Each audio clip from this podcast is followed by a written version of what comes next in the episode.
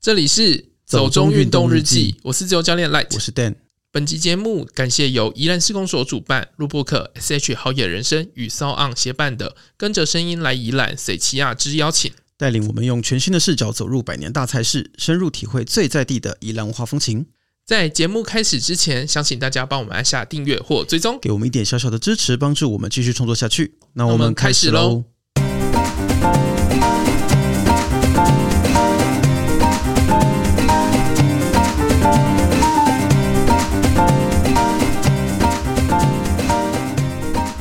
考量跑者健康，加大马拉松连两年停办。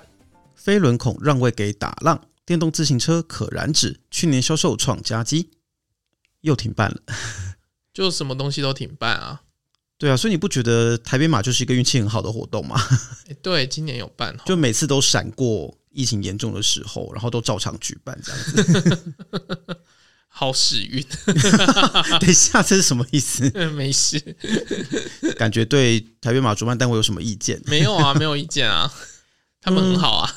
哦，好，越讲越觉得不对劲。 好啦，反正我是觉得最近应该蛮多活动可能都会被迫都一起取消了吧。对啊，像 Rainbow 他就直接发新闻稿说这次只有 App Run 而已啊。哦，你说那个 Wins for Life，对，呃，Wins for Life 去年也是这样嘛，对不对？嗯，去年好像本来就没有，哎，是前年吧？前年好前像年嗯好像本来就没有台湾还是怎么样，忘记了。哦可是，所以他们今年是说是只有台湾办线上，还是说全球都办哦，线我只有上？哦我目前只有看到台湾的新闻稿啦，我不知道是不是他发全球都这样发。可是我记得之前我们就有聊过嘛，就是如果说今天是 Wins for Life 或者是一些马拉松比赛，然后你办的是这种 App Run 线上跑的话，其实就是有点无感嘛。我是很无感啊，可是喜欢跑的人不一定。 可是因为你，我不知道哎、就是如果今天我是用 App Run，然后我在手机上跟大家连接，你不觉得就是一个线上会议的概念吗？ 就是我今天大家都远端工作，一种很虚拟的感觉，最后就是可能要元宇宙 Run 之 类的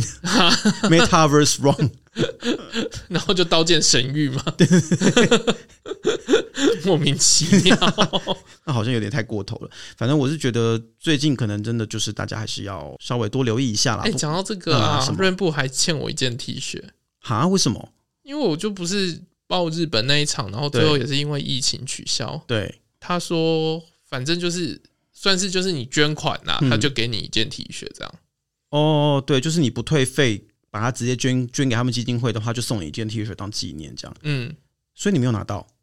对啊，我跟他联络，他说地址可能有错误，叫我重新给他一次地址，嗯，然后就 OK 没声没息了。你会不会遇到诈骗集团？ 才五百块有什么好骗的啦？ 我不知道，防人之心不可无，好吗？而且他那个主要是捐款、啊，没有，就是假捐款之名行诈骗之事。 我觉得润布不需要哦。好啦，我随便乱讲的，你再写个信问他们吧， 不然已的经话过这么久了，他们就不是认账了吧，各种欠钱欠过年也不好啊。还不知道欠几年。 也是啦，好了，不过我是觉得就该你的还是你要问一下啦，哦，好啦，对啊，过完年再有点懒。在好了，你自己看状况啊，不管你。 好啦，第二个新闻其实我自己是觉得蛮奇怪的，因为你有听过什么叫打浪吗？没有殴打的打，欸然后海浪的浪。没有，我也是看到那个新闻标题的时候，因为这个词汇有点不认识、很陌生，所以就停了下来看一下那篇文章这样子。然后才发现哦，打浪是一个从马术借来的名词。然后我就想说，哦那这个词到底跟自行车有什么关联？这样子，所以才看说哦，就是台湾有一个电动自行车厂商，它其实这个品牌是二零二零年才成立的啦。他们母公司是一个做电脑电源供应器的，我不知道为什么他们就突然开始要做这个电动电辅自行车。嗯然后他们就说什么，他们从马术界啊灵感啊，就设计了一种特殊的轮子，然后让你在骑车的时候可以上下震动，像在骑马一样。 可是你给我看那个影片啊， 只要你站着骑就没有意义啦。 所以我个人觉得很想请教一下，就是健身教练的专业意见，因为据说你透过这个方式可以增加燃脂的效率之类的，你觉得会有效果吗？不好说，还可，嗯，好，那也可以提升核心肌力，这样子不好不好说、 好所以关于这个新产品的设计，就是一切都不好说，就对了。那他要提出相关的报告啊。对啊，因为其实我也没有看到任何人帮他们背书啦，然后其实他也没有提出真正的在运动科学方面的一些表现数据，所以这个真的很难讲啦。那我只是觉得很有趣而已，因为我为了这个我还去查一下马术里面的打浪指的是什么，嗯，真的蛮神奇的。我觉得骑马是一种很神奇的运动，就是你在骑马的过程中，当马有一点小跑起来的时候，会有个速度嘛，对那马屁股不是会颠吗？嗯，你就马屁股颠起来的时候，你就顺着那个力道把自己弹起来，然后你就会瞬间站起来。等到马屁股下一次再提高的时候，它就会承接到你的屁股，你就再坐下来。所以你就会在骑马的过程中就一站一坐，一站一坐，这样一直上上下下的。这样你开吉普车到破烂的路上面也是啊， 可是那是不稳定的，马是很规律的，你懂吗？可能它破烂的很规律啊。应该很难吧？ 就像拉力赛那种，不可能很规律吧？我跟你说，我真的吃过这种亏。我很久之前我去柬埔寨，我去过一次吴哥窟，嗯然后我们要去一个非常偏远的景点，叫水底浮雕。那它就是要开四十公里、二十公里这种超级烂的路。我们包了一台车，然后司机沿路边开边骂，就是一路点点点点点点点这样子。然后我不知道我在想什么。我回程的时候，因为水底浮雕那边太远了，没有什么人去嘛，然后小贩都没有生意，我就很我就觉得啊，我要买一个椰子水喝好了，就捧场一下。然后我就在那个颠簸的车上喝椰子水， 然后就一直洒出来之后，我还被吸管戳到嘴巴。你就要变海龟了、欸，啊，对我就是整个食道受到吸管的，就是挫伤这样子。然后我就想说，我到底为什么买这颗椰子？我 到底在想什么？一路那上颗椰责子怪好自己，喝吗？东南亚啊椰子都不错啊，但是在那个状态下，你根本无心好好品尝吧。反正我就觉得自己很白痴就对了。好啦，反正我觉得有时候运动的一些市场上，你就会一直看到一些新商品，但那个东西有没有效，其实见仁见智啦。嗯，有时候，比如说像最近我们也看到很多人在代言，在推那个什么震动的那个机器嘛，对，对啊。那但是这个东西到底有没有效呢？因为 不好说。也对，就是不好说，我们也不好讲什么。好啦，那我是觉得有时候自己做做功课啦。那嗯，如果真的要买的话，就相信自己，就开心嘛，开心心花钱心消诚则灾，心哦，哦 我本来是要讲心诚则灵 的。好啦，花钱花开心呐、对啊，真的就是不要想太多，钱都花了就开心就好。 嗯追求太多真的会很累，真的，真的是这样子，这是一个人生的智慧。好，那就不挡人财 路 了。我们还是回到今天的主题吧。今天的主题呢，其实我们前面讲了嘛，对不对？谁奇呀解？骑啊，但是这只是一半。嗯，另外一半我们刚刚其实还是也讲过了，在别的地方就是 骑马，到底 这两个东西要怎么结合在一起呢？其实也没有结合在一起，就是两件事。好敷衍哦，我们怎么会这样子？呃，讲一下好了啦，因为其实刚好是那个录播课录音室，他们这一次有跟宜兰市公所他们那边找到一个这样的机会啦。反正就是他们原本就有在办一些市场文化走读啦、食农教育啊这些活动，呃，所以就变成说这次有一个机会提供给一些 podcaster，然后让我们可以去做一些体验这样子。然后我嗯觉得其实还蛮好玩的，因为诶、我不太知道你自己之前出国的时候，你会不会去逛菜市场？你出去旅行的时候，你会逛菜市场吗？就各种菜市场都会逛啊，你是喜欢逛菜市场的人吗？还是只是纯粹去找吃的？都算吧。哦，因为因我为就是它市场通常都会有便宜的熟食，然后也是有很在地的东西，对嗯因所为以你通常就是出国的时候，你就会稍微看一下。对，因为其实像我自己的话，我是很喜欢逛菜市场，也很喜欢逛超市啦，我很喜欢逛这种地方。嗯所以像去到一个新的城市，我可能就会先去找菜市场，然后去找超市、去找杂货店来逛，因为我觉得很有趣，可以透过不同的食材或不同的一些甚至陈列方式，我都觉得可以看出一些很有趣的事情。所以像之前不管是去罗马啦，或者去里斯本啊，去什么地方都会去逛。那这次就变成看到这个活动，我就很。开心的就擅自去报名这样子， 然后我就想说，诶、很好玩的感觉啊！但我们毕竟是一个做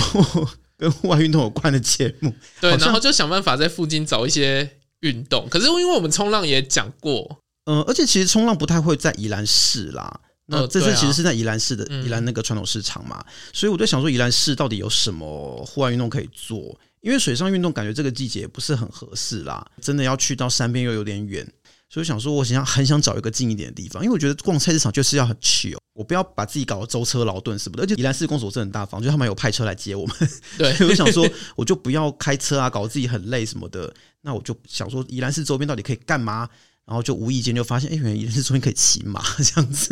然欸后你呢、嗯跟我讲的时候也蛮惊讶的欸、你说你吗？对啊，惊讶的点是什么？哦，我是没有想过宜兰那边有马场，呃，好像是诶、因为就是我发了一张骑马的照片在 IG 上，然后所有人都问我说：“你去后里吗？” 因为大家都想到后里马场这 样子。就是真的完全没有想过在宜兰嗯骑马这件事。哎、可是其实我们去的那一间算是整个北台湾最大的专业马场、诶哦，就很有名就对了。应该算是有一定的名气吧，因为其实它有那种中华马协， 虽然我不太知道提这个词汇到底算是一个正面还是负面的啦，但反正它是有专业的教练团队在里面，然后里面也有选手马，而且它除了标准的室内马术场地之外，它的户外场地也很大，然后设备啊什么东西，我觉得都蛮齐全的，而且我觉得他们的马厩算是顾得很好的，嗯，你不觉得吗？因为我一进他们马厩就觉得，哦，这里的马厩空气好清新啊。因为他们特别是用木屑啦，呃，对，而且我觉得他们整个通风什么东西都做得很好吧？你知道，就是之前我对马厩的印象就是很臭，在法国，因为你知道他们城堡里面都会有一些马厩，有些是真的还有在使用的，有时候他们就变成一些马术博物馆啊或什么，你可以去参观的。那去了几个城堡的马厩，我都觉得臭的要死。我之前在农场的时候有照顾过马，哎，对，所以其实你并不是一个对马很陌生的人嘛，对不对？嗯，你在澳洲的时候有骑马吗？没有诶、为何不骑？因为老板说马就很有灵性嘛，对那他一定要你跟他很信任，他才会让你骑这样。哦，可是其实像我啊，我就是第一次真的接触到马，嗯，我以前从来没有跟马互动过，然后我对马的印象可能就停留在《破产姐妹》之类的。 好、哦，对，我就一直记得那一只 chestnut。嗯，反正我就觉得说，它对我来说是一件很陌生的事情啦，就会一直有一种不知道该说是憧憬吧，或是向往吧，就觉得它是一个好像很有趣的事情。而且我一直觉得马是一种看起来很温和、很聪明的动物，所以我就觉得，咦，难得有这个机会，就很想试这样。马其实很调皮耶、调皮吗？对啊，可是我一直以为马是沉稳的动物、欸，要看年纪啦，其实哦，是因为你之前的马场经验不好吗？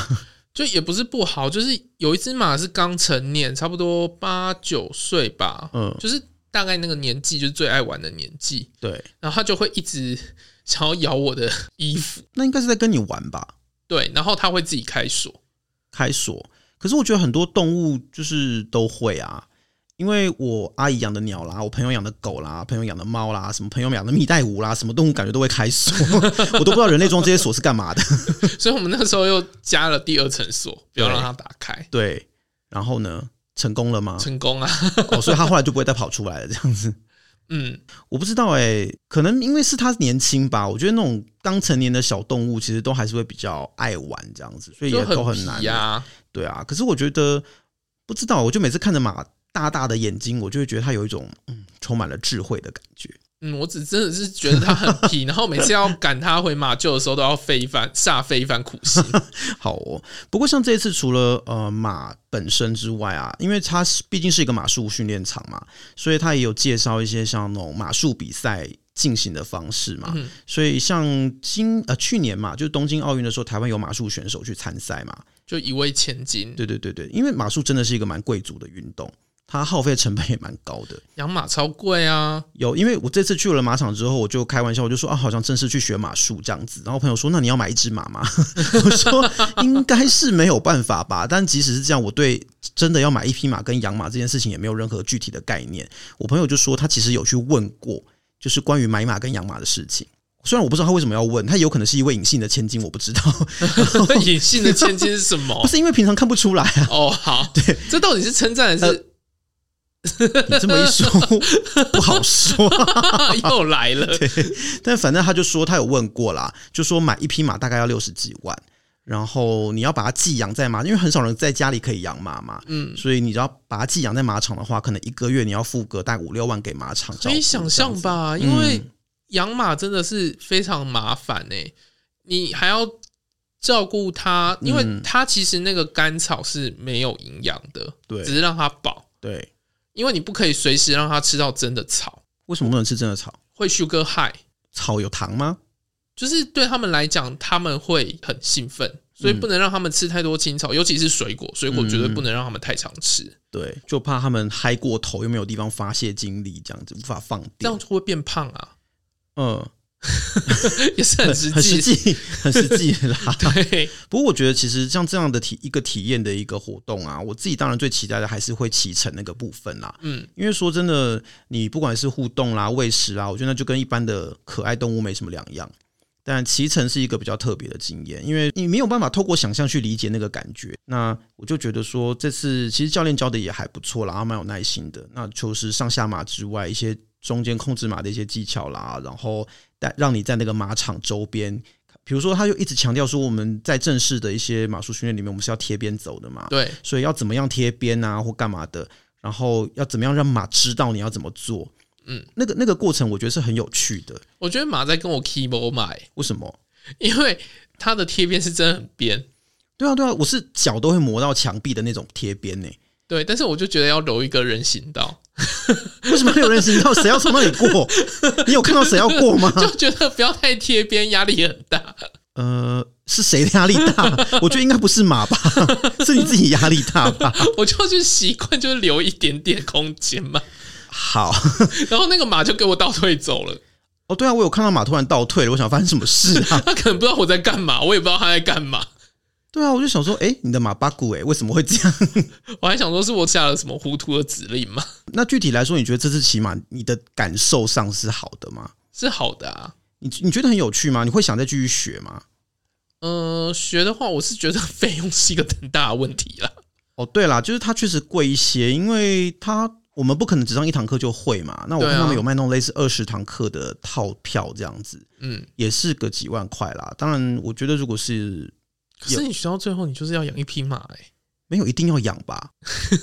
因为我有朋友是会骑马的，但他也没有养马，他哦只是就是会像我们一样，就是去马场骑这样子而已啊。哦，可是我觉得以最后的目标就是以养马为主，诶 那为什么 啊、你的目标推的也太极端了吧？然后就是要去马术玩一下这样。等一下，那如果去泰国你乘坐过一次大象，你是要养一头大象吗没？有没有没有，体验跟就是你真的开始做这件事情不一样，我个人对于那个极端性的部分没有理 解。就是你开始慢跑之后，你就会想要跑一场四十二。 我觉得那是你这是滑坡、哦，我觉得，为什么是哦滑坡？因为从开始跑跟跑四十二中间还有很长一段路哎、哎我开始跑不到一年就去跑四十二了， 我就说你真的跟别人不一样，什么东西啦？我要再次强调这一点。好啦，我是觉得我自己的体验觉得很有趣，那我也是觉得说，如果有机会的话，我还蛮希望可以去正式的学一下，因为其实体验真的时间不长啦。嗯那你就只是骑着马， 然后就再是学会让马走而已，让马前进，然后控制马的方向，然后你可以让它带着你，就是往一些特定的地方走这样子。而且我觉得短短时间你也不可能到控制到很好。我觉得有时候，呃，比如说像缰绳的力度啊，那些掌握还蛮细致的，稍微多一点可能就太多了。嗯，所以如果真的要去骑马的话的训嗯练，就要着重在上半身背肌的部分，对，好像是。还有就是腹部的部分。因为其实骑马的时候姿势应该是要保持挺直的嘛，对对对，所以核心的撑支很重要。对然后你的背部就是要去控制那个缰绳，嗯，嗯嗯就是完全不能让它有一些太多的移动。然后那个在拉缰绳的时候，就是教练的示范让我想要划船机，啊，因为就是你的双手先抓好之后，然后你的手肘其实要夹进来，然后是靠着，其实它有一点不是靠你的手去抓跟转，有一点是整个我觉得比较像骑机车诶、欸是吗？对，因为你只要小小一动，它就会转弯。哦，对啊，就真的它很灵敏诶，嗯，你只要轻轻一点点力量，它就它就会转了。对。然后如果你真的拉太多，它就以为刹车。对，然后我姑姑其实有看到我发的照片，她就跟我说：“你为什么上半身是歪歪的，就没有挺直这样子？”嗯， 说就那时候没有注意吧。他说骑马的时候要挺直啊，怎样就开始就开始讲一些骑马的事情。我想说，等一下，为什么 现在这个骑马教学是哪里来的？他说他年轻的时候也骑过马，就等一下哦，你年轻的时候做过很多我不知道的事哦， 觉得有很多不为人知的过去。你姑姑好潮哦。对啊，就是在我不知道的时候去爬了玉山，就去骑了马。你到底以前都在干嘛？ 为何现在变成了一个保守的太 太？让我非常这百，个他听得到吗？ 我不知道会不会听了， 我觉得百思不得其解。好，哦对啊，但是其实我自己觉得很好玩之外，下马这件事情是让我觉得最狼狈的、欸、为什么啊？因为其实下马的时候，我以为会很帅气的，就是腿收回来，然后就要下来了。嗯可是其实你把一腿收回来之后，是你要趴在马鞍上，然后滑下来，嗯， 然后我就有一种不知道自己在干嘛的感觉，就是一个重心不稳就扑通的趴在马鞍上，所以你是扑通的上去。哎、我发现你下来的时候，你是不是不知道要按哪里？ 对我找不到地方抓，然后就是在一个还没有办法平衡好身体的时候，我就趴到马鞍上去了。他不是就说那个马的那个脖子那边？对，还有一块骨头，对，但我就觉得我真的可以碰到你吗？我真的可以碰到你吗？ 然后我想哦说，说马这样真的会开心吗？其实我反而比较不怕那一些哦，哦可能是因为我太接触马太久了。我就是很在乎他们舒不舒服这件事情，然后我就想说，我可以碰这里吗？我可以碰那里吗？这样，结果你在乎他们太多，结果他们都不理你啊。对他们不理我， 然后我就是不小心就让自己以一个很怪的姿势趴到马鞍上之后滑了下来，我就想到《银魂》有一集就是 主角不就扮成了一只马，然后背上载了一个尸体，我就觉得我好像那个尸体， 哦，好哦，反正我就觉得下马实在是有点狼狈这样子。但是因为它真的就是一个蛮贵族的运动啦，所以我就想说，如果之后要继续学的话，可能就是要再看一下状况。那呃，就顺便提一下，就二零二四年的那个巴黎奥运，其实马术项目也是会，它是一个固定的项目啦。嗯，我们这次有看到一些马术项目的评分标准啊，我觉得其实都还蛮难的，包括这种室内马术、室外马术障碍赛什么的，还有什么水平的障碍啦、垂直的障碍啦，各种计分的方式，我觉得那些都蛮有趣的。呃，以前我从来没有想过要看马术赛，不过可能下一次我会考虑要想要看这样子。可是他们都设计的很浮夸。我觉得这很符合马术的精神， 对。而且我这次才知道，就是马术的场地、比赛场地，它其实没有一个特定的规定诶，就是你只要能够容纳多少道的那个障碍，然后让马可以保持就是一个挑战的一个状况，其实它就是可以的。所以马术的场地限制其实反而没有很大。嗯，那这一次就呃，下次巴黎奥运其实就是要在那个凡尔赛宫办嘛，对，我个人就会觉得，诶，感觉是可看性又会特别高的一次这样。所以你已经想好，就是想要去现场看， 应该抢不到票啦，我觉得。那你现在就要准备了。呃，对， 但二零二四年都不知道疫情过了没有， 所以再看看吧。哦，好啦也是啦。那我是觉得这一次去那个马术训练场还蛮好的，因为说实话，它离宜兰市区并没有很远嘛。嗯，我们从宜兰市区开车过去也不过十几分钟就到了。对啊，那当天的天气也不错，而且它马场空间真的蛮舒服的。而且马都很亲 人，哦，对啊，他们的马都好亲切哦，很亲切，是这样说吗？很亲人呐、很亲切，感觉是服务生。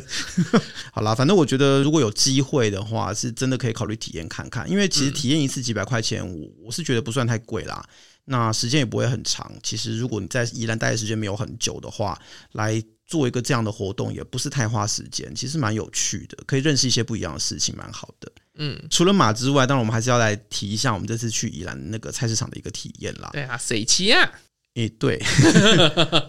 嗯、我是觉得这次他们安排的导览真的还蛮不错的，蛮有趣的。对，因为他是安排一个其实是好像是蛮有名的人嘛，就人称少年阿公、少年阿公，就是方子嗯之伟前有在社群媒体上面看过，哦，真的啊、我其实我是不知道啦，因为是你跟我说你有听过，那我自己的话反而是在后来回来看一些文章才发现，哦，他其实做过的事情跟受过专访报道蛮多的这对啊样子，因为他一直都在推一些像食农教育啦，呃，农业文化推广嘛，然后市场文化的推广这样子，其实真的蛮用心的啦。所以这次我们去的是宜兰的传统市场，其实这个传统市场蛮久，啊它好像从一九一二年就开始成立了。那后来因为火车站附近的道路拓宽跟一些新建的关系嘛，所以这整个菜市场被切成两半，一半叫北馆市场，一半叫南馆市场这样子。呃，馆是那个公馆的馆啦、因为我在游览车上听到他们介绍说讲北馆南馆，我还想说是音乐的那个北馆南馆，然后我想说，嗯，这跟南北馆有什么关系？这样子，我想说宜兰不愧是一个戏曲很风很盛行的地方，怎么一想都不会这样想啊。不是啊？因为通常我们讲南北馆想到的都是音乐跟戏曲吧，哦，那是因为你学国乐吧？也是啦，但是我就想了半天，后来才发现哦，原来不是那个馆这样子。那两个市场的风格其实不太一样啦，因为北馆市场它是一个日治时代日本人设计的商店街，比较偏向是一些中药材啦、百货啦、布料那种东西。呃，南馆的话，它就比较是生鲜杂货，就买是鱼买旗菜啊，，对，就是一我个菜们市一场。般认知的菜旗啊。对，所以其实我觉得是蛮有趣的。他们两个就是隔街对望，然后有很多很丰富的东西。像在南馆市场里面，它有一个蛮特别的空间，周边还有很特别的一些店家，比如说那种磨面粉的店啊，然后磨刀的店。因为像磨刀的店，我们在台北市比较少看到了。它除了磨刀、磨剪刀之外，还可以磨农具，所以它墙上就挂了一大堆各种不同的刀、各种不同的农具，其实就有点像博物馆陈列这样，我觉得很有意思啦。呃，算是我们日常生活中比较不会接触的部分。而且其实那个大楼的顶楼有一间庙啊，就是那个祝生娘娘庙嘛。对，虽然你最近可能不太想听到祝生娘娘，但是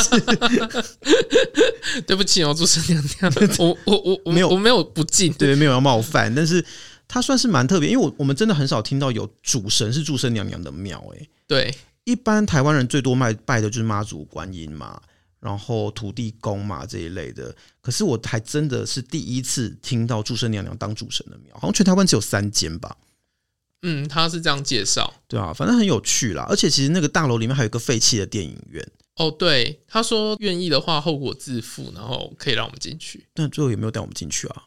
没有，他就说要跟他们讲啊。哦，我自己是很希望可以进去看那个废弃电影院啊，因为我真的觉得我对这种废墟空间充满了深厚的迷恋。这样子，反正是那个下一次去的时候联络一下。那也要看人家买不买账啊。 对啊，因为这次也不是我们联络啊。反正我是觉得那整个空间的配置很有很有意思。那其实主办他们也很。诚恳的，也不是很恳啦，就我觉得他们有专门帮我们安排了一些手作体验，让我觉得很像在回到什么教学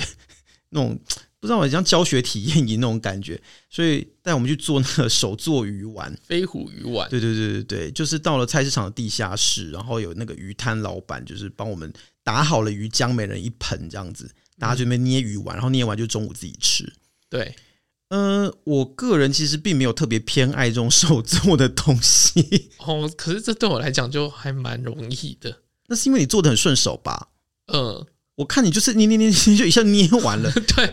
我也有点搞不清楚大家在念什么。不是因为你知道，我第一次摸到这种打好的鱼浆，然后我就会觉得，哦，跟我想象的手感是完全不一样的。哦，可能因为我在家自己也会做吧，自己做鱼丸，鱼丸啊、鸡丸啊，好哦，你的厨艺天分比我想象的要高深。啊，就看食谱就就这样做啊。不是啊，可是台湾买这东西那么方便，干嘛在家自己做？还是是在澳洲的时候做？没有在家，因为就是想说那个太多太白粉了，自己做就不会那么 多，好，嗯很 实际。对 对啦，你总是可以用一些很实际的理由说服我一些事情，我实在也没办法说什么。你没有听吗？他就是讲了，他就嗯说他们放了很多太白粉啊、QQ。对啊，其实他们也要放一些猪肉嘛，对不对？对啊就是这样会比较香。嗯，反正那时候大家在捏鱼丸的时候，我相信大部分人都跟我一样，啊就是我们可能是没有真的捏过，所以对于那个手感都很不适应。那边摸索，就到底怎么样可以捏到一个顺，就是漂亮的形状出来。然后我们都还在思考说，你捏完半盆了，我想我到底在干嘛？什么状况啊？ 对。然后老板问我还要不要，是的，还要不要捏？就大家开始捏的时候，你就捏完，老板就说还有你要 不要这样，对，然后硬丢给我一堆，所以你就捏的比别人多。对，然后中午就是拿我们自己捏的鱼丸来煮那个鱼丸米粉嘛，嗯，其实还不错啦。虽然说我觉得专业的人做的还是比较好吃， 就是我我我就是有一些桑桑，有一些卡。对，我觉得我很容易就感觉到那个捏出来的鱼丸是松松的，嗯然后没有那种紧致 Q 弹的感 觉，还是其实那放了很多化工原料才会这样啊。就是你要多揉几次，哦它会比较紧一点。 OK，但我自己是觉得，虽然我个人没有特别喜欢把手弄脏， 就是弄得黏黏的感觉。 你不是喜欢把身体弄脏？没有，上次我到底要我好强你调要几好，那次？你要澄清，你要澄清。 对我，看到，我看到那个评论了，对对对对，对就古是道跟生人，对，很很开心有人喜欢这个歌。好啦，反正可是我觉得啊，如果今天是小朋友来的话，一定会超开心的。嗯然后如果是外国人来做，他们应该也会觉得非常的新奇，因为我看那个呃来宜兰塞奇亚的他们这个活动。他当然不是专门为我们办的，他本来就有这个活动。其实你在 KKday 上面，其实你都可以找到这个行程，它是有在卖，你可以去买那个体验的。呃，他们带了很多的学校，学校的学生，然后带了很多外国观光客啦。其实过去的评价都不错，因嗯，为这是一个很容易直接的认识在地文化的方式。对啊，对啊，对啊，因为我觉得透过这种很具体的东西，就是你不是在博物馆里面讲一些大家可能没有什么感感受的就东西，是很遥远啊！你对跟人家讲莫内，然后他看到什么，然后画出来什么。对，或者是你可能要讲一个青铜器，然后就是嗯，对不起，它就在那里，然后我也不知道那要干嘛。可是这个东西就是你要吃的，然后你每天都会接触的，那其实是一个很直觉、很感官上的体验啊。嗯，所以我觉得不管是当做一个教育的管道，或者是其实是观光旅行，我觉得都很棒啦。而且就是很直接认识季节食材。哦，对，我觉得菜市场最好就是季节食材。嗯，其实像这次，我觉得像他们的那种鱼啊，什么都非常的新鲜，跟我觉得台北菜市场比起来啦，就跟台北比的话，就是卡多雕，啊呃，不止大条啊，我觉得其实新鲜度看起来也比较好啦。对啊，比较有光泽。对对对，就是你知道靠近产地跟在首都那种离开产地很远的地方就是不太一样。嗯，这就很像我以前在巴黎买菜的感觉。因为我第一年在南法的时候，觉得哇天哪，每一种水果跟蔬菜看起来都超新鲜、超漂亮的。然后搬到巴黎之后，就觉得为什么蔬菜水果看起来都很令人不想买这样子。我觉得在这种呃在地的菜市场，真的就是可以找到很多有趣的东西。然后呃一些点心也很有趣啊，像那种宜兰在地特色的，像那种九层糕，有没有？虽然说这个好像在台湾很多地方都有，因为我从小就有吃，我们家会买。可是他们宜兰长这种形式的，就一半咸一半甜的，我还第一次吃到。就是咸甜交错，对啊，其实他们是很喜欢咸甜诶、哎、对我觉得宜兰人好像很喜欢这种口感，就是咸咸甜甜、酸酸的这样子。嗯就那个有点像绿豆椪里面放那个蜜饯的饼也是，哦，那个 ligam 的那个饼对吧，对对对对对对啊，对啊。可是那个其实很多地方都有，但他们的 ligam 放特别多，哦我觉得 特别大方。好，还有他们的那个超阿柜里面有放咸花豆，也是我第一次吃到，好像是宜兰特别特有的口感。嗯，就就是是他们喜欢吃咸咸甜甜的，我觉得宜兰真的是一个很特别的地方、哎，就是他们当然传统上因为地理形势也封闭嘛，所以宜兰很多东西就是自成一格这样子。我很多宜兰的朋友，他们都是对自己的文化深感自豪。那我觉得当然也很好啦，只是就真的你如果不深入他们这种像市场这种地方，真的不会知道。对啊，而且那一天去的时候啊，嗯，还特别就是了解了一下他们的台语，哦，对啊，宜兰腔台语真的也是很特别，静喝三硬要那个劲，静喝假就是他们的腔调又跟其他地方不太不太一样。嗯，可是你知道，这当然是对台语作为母语的人来说很明显，嗯，那对于我这种不是讲台语的人来说，我就只认得出那个“静”， 因为我就后来听到你跟那个其他人在讨论台语腔调的事情的时候，我就整个飘走，因为我我不太知道你们在讲什么。因为有时候你去高雄啊、台南啊，嗯其实就已经开始有差异了，对就是每一个县市、每一个县市其实都差异就很对多，嗯我知道各地他们其实腔调会不一样，可是很多时候那个差异在我们不是讲母语的人听起来就会觉得不是那么明显啦。对啊，你是讲客家，对我是讲客语，客语的腔调我就分得出来，所以嗯，这个就当然也是另外一种认识地方的方式啦。嗯，那我们我记得我们这次去还有吃到什么鹅赏，对不 对？我觉得很好吃诶、嗯，因为以前都吃鸭赏，鸭赏依然有名是这个嘛。对那这次就吃到我也以为是鸭赏，就是那个卖肉摊那个阿妈就说这不是鸭哦，是鹅哦，是鹅赏。 对我，就鹅鹅赏第一次吃到，好像是说那个阿姨呀、嗯就是很喜欢拿其他食材来烟熏看看，对，她就是一个喜有有创创新的想法跟那个实验精神实验精神的一个阿姨这样子。 我觉得很有趣，可是我那天本来想要买鹅赏的，嗯然后但就卖完了，就觉得很可惜啊，学到一课就是三星葱要怎么热，啊。对，三星葱这件事情真的好重要哦， 因为我从来都不知道三星葱是怎么分辨的，哎，就是你要拿尺去量它的葱白到一定的长度，好像超过十五公分，而且要有三星葱农会认证，对对对它才会对对贴一个三贴一星个。三星葱贴纸。嗯嗯，我以前一直以为只要是三星出产的葱都是三星葱，我也是这样认为，我就觉得去三星乡买的葱对对对。就一定是三星葱，所以下次要买三星葱，记得拿尺去量 一下。有不用啦，上面有贴纸写三星葱哎，搞啊不好，那可以自己伪造啊，谁会做这种事啊？谁知道照片取来那么多？是会差哦，是有差一些钱呐、 对啊，是不是？反正这次觉得啊，非常宝贵的知识， 因为我以前不知道台湾在食品的一些 IP 控管上面有这么严格啦。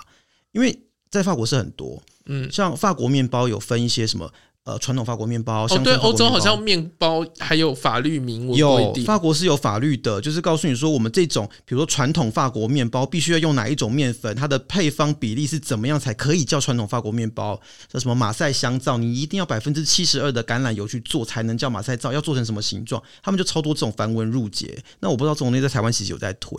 可是我觉得这其实蛮好的啦，因为就它精致农业、啊，嗯对，它是精致农业的一个做法。那我觉得台湾蛮适合做这个的，因为说真的，你要跟人家比量是比不过的。澳洲随便撒个农药就比我们多真了，嗯的，可是我们可以做出很好的品质，这一点真的是我们可以去发展的特色，我觉得很有趣啦。那我觉得除了这些之外啊，其实宜兰菜市场很好逛的一个理由是，还有一点是 它其实是交通很方便，因为它离宜兰火车站还蛮近的。哦，对，我们其实就从宜兰火车站一路这样走走散步聊天，大概十分钟就到了吧。嗯，算就是穿过丢丢达公园跟一对间对国小对，就跟一到个了，国小，对它其实很方便。所以我觉得你如果是要在宜兰旧城就是散步旅行的话，啊还蛮适合去的一个地方。而且它周边其实还有一些别的景点啦，就是你如果宜兰菜市场，你觉得没有要逛很久的话，周边有那种日式建筑啊，就是像什么设置纪念馆或者是宜兰文学就馆管，而且我们去的时候运气还蛮好，就是宜兰文学馆他们关闭了一段时间之后重新开放，那以后他们是里面可以喝饮料的。然后有金城武， 呃，对，就是你可以去找金城武坐的那个位置坐，就是就又想到金城武术之类对的。对对，就是 可以谎谎称自己是宜兰金城武之类的，有人会这么不要脸吗？很多吧？哦，不是有什么五谷梁静茹之类的吗？ 文山林志玲，好 哦，对啊，反正呃，以后那边会卖饮料，我是觉得坐在这种日式的老房子里面喝个茶是很舒服的事情。刚好你逛完菜市场，腿酸也可以休息一下啦，蛮合适。那旁边有酒厂啊什么的，也都是可以买一些东西对。啊，就是你喜欢在地的或是文青的，这边都有。对，然后如果你不是很想要走路走市区的话，其实宜兰有个几米公车啦，它是免费，是观光公车。现在是要预约，对，它以前是有固定班表，但是现在就变成说可能人少吧， 就是你要预约，那它不用钱。那车上会有几米人物的一些塑像这样子，哦，是上面有娃娃，然在后站牌上面有，然后车上也有两个，反正我觉得还蛮有趣的。我自己是很少见到啦。嗯，那除此之外，我当然个人去宜兰的话，一定会去吃的就是蓝城精英 的烤鸭。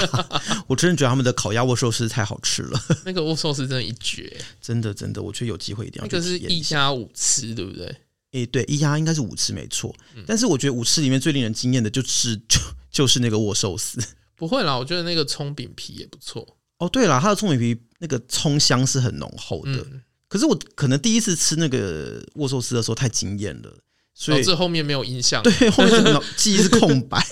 满脑子都握寿司在飞翔这哎、样。可是它那个汤也熬得很浓啊，对，可是每次都喝不下， 每次最后汤都外带，这是他们的目的吧？ 可能是啊。反正我觉得宜兰算是一个真的很有趣的地方，那很多东西可以体验，可以玩啦。呃，最后的话还是想说，再次感谢一下我们主办这次活动的，就是宜兰施工所啊，还有协办的，就是录播课录音室，还有 SH 好野人生。那除了像笑脸阿公的解说很丰富之外，其实我有看到他们跟摊商的一些互动，嗯就是真的很熟络啦。那我觉得就是一种很生活感，就是很很有趣，我觉得很亲切。呃，而且其实像公所这边的承办人就是亚特嘛，那他其实，在活动结束之后，有带我们去看、去参观市场旁边的东岳庙。他自己对东岳庙很了解，所以他解说了非常非常多跟这个庙有关的历史啊、故事什么东西。那我觉得很有趣，嗯，而且里面有一个自己的那种神将的博物馆，还蛮好玩的。对，扣除掉主委过度热心的解说，你要提一下。因为真的就我被大家背叛了。 因为主委就开始逐一念那个大事记给我们听，然后我就发现大家默默的都离开了，我最后发现他连照片都有念，对就很认真的想要跟我们介绍这间庙的历史。可是你如果只是要用念的话，其实不用完全念啦。 我就发现大家都默默的去拍照了，然后我就站在他前面，所以我走不了。 我们大家在认要摸那个脚是互鬼滑，呃，互鬼滑， 哎、突然不会你突然不会讲台语了，怎么回事？我我到底在怎么了？反正就是看那个龙角啊，对什么平安花发大钱啊，嗯什么之类的。对，我知道，就是后来照相的时候嘛，反正我觉得那还蛮有意思的啦。哦，对，那个就是亚特他本身有一个自己的全台语 podcast 频道，那如果有兴趣的人，其实也可以去听看看这样子。嗯，呃，叫亚特聊聊天，如果没有记错的话。对他没有用太宜兰腔，他自己讲的。哦，好啦，但是我我觉得我自己是一个对宜兰某种程度上还蛮熟悉的人，因为我以前就很多宜兰朋友，而且从大学就常常跑宜兰。可是像这一次的活动，我觉得还是让我看到了宜兰我很不认识的那些地方，对，以前我真的很少去宜兰市，因为你都去头城， 对， 你都去冲浪，然后就停在礁溪。我是比较常跑罗东，然后哦就觉得说宜兰这个地方就是经常会被忽略，嗯，可是其实宜兰的旧城啊，还有它一些文化的东西，其实都蛮值得看的。对啊，像那个护城河也蛮有趣的。对，呃，而且当然也因为这次机会，就让我们都第一次接触到马术这个运动。虽然说它只是一个体验活动，我们并不算真的去上了马术课，可是我觉得这个体验本身的那个经验是很好的。那也那你会要买券去上马术课吗？哎、我认真有在考 虑，对啊，但总之就觉得又开发了一些去宜兰可以做的事情跟可以去的地方，我觉得还蛮开心的。这样子哎真的 list 列不完、欸、列列不完啊，就说真的，大家都觉得台湾很小，但我们真的可以做的事情是很多的。嗯，光是菜市场就逛不完了，逛了哎、一个逛菜下午。场是逛了一整天呢、对啊，真的是我在菜市场待了一整天，一定要偷人家的那个 slogan。对啊，那就是想问一下啦，如果大家出去旅行的时候，有没有喜欢逛当地的菜市场啊，或者是有没有哪个城市的菜市场是让你觉得很特别有印象，特别有趣的？呃，或者是有没有人有骑马、啊、跟马互动一些有趣的经验？那有没有什么特别的故事？有的话，其实都欢迎跟我们分享。对啊，像你就是被马唾弃的那一个，对，就是小动物不知为何都不喜欢我，我明明就对它们很好， 他们嚼你手上的食物，对我就觉得自己是个工具人，我对这件事情耿耿于怀。对，你就看它一直在那边蹭我。真的，就马都爱你，我不知道为什么，有啦，那只白马不爱啊，它不爱任何人， 它就是一个势利鬼，它只要吃。真的。好啦，反正就是如果说有相关的一些什么经验啊、故事，都欢迎跟我们说。好，那今天就到这里。嗯如果你喜欢我们的节目，不要忘记按下追踪或订阅， ，Apple Podcast 用户欢迎帮我们五星吹捧一下，也可以在 Facebook 或 Instagram 搜寻“走中运动日记有任何问题都可以私信或留言给我们”。。谢谢，拜拜拜拜